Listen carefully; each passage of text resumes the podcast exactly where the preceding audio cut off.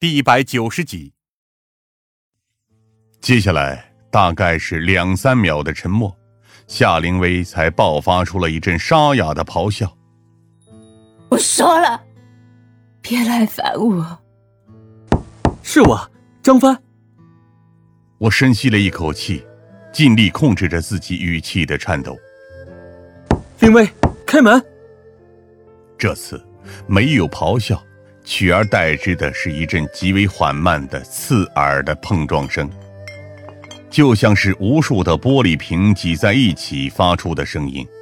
随后则是混乱的脚步声，每隔几步还会跌停一下，如此反复，直到将近几分钟之后，我眼前的那扇房门才缓缓打开。随后，呈现在我眼前的几乎是我难以想象的一幕。我甚至认不出眼前的人是那个我认识的夏令薇，曾经英姿飒爽、被称为“警花”的活跃女警，现在仿佛已经变成了一个蓬头垢面、衣衫不整的瘾君子一般。她看上去憔悴、疲惫，浓重的黑眼圈。加上宿醉带来的水肿，都在说明他的状况恶劣。身上散发着一股浓重的烟草味和酒精的气息，衣服上甚至还沾染着一丝呕吐物的痕迹。而在他的身后，则是堆积如山的酒瓶以及不堪入目的垃圾堆，将整个房间几乎填满的如同一座垃圾场一般。他看了看我，一开始似乎还以为自己是在做梦。发出了自嘲的笑声。然而，当我轻轻抱住了他之后，他才意识到这不是假的，这一切都是真的。不知在酒精和梦幻中迷茫沉沦了多少次之后，他才再一次颤抖地抱住了我，开始无声地痛哭起来。我也没有说话，只是轻轻地抱着他，一直到我自己都忘记了时间以后，仿佛这一切才终于有了结局。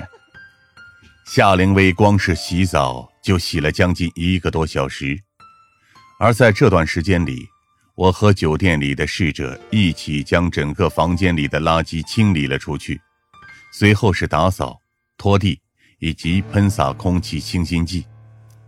我不知道我为什么要一起做这些事情，也许只是为了让自己安心一些，又也许……只是为了帮夏灵薇清理一下她留下来的烂摊子而已。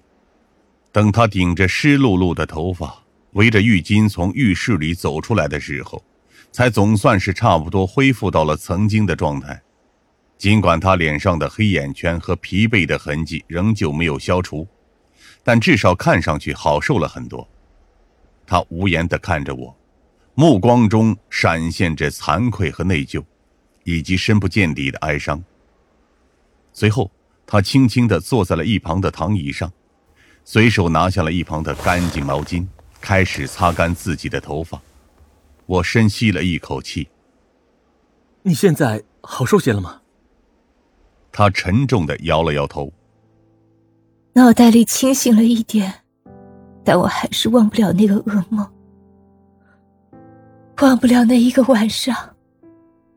我在这里困了多久？两天，我苦涩的说道：“不算太长，但这两天里也发生了不少事情。”我真是不像话，对吧？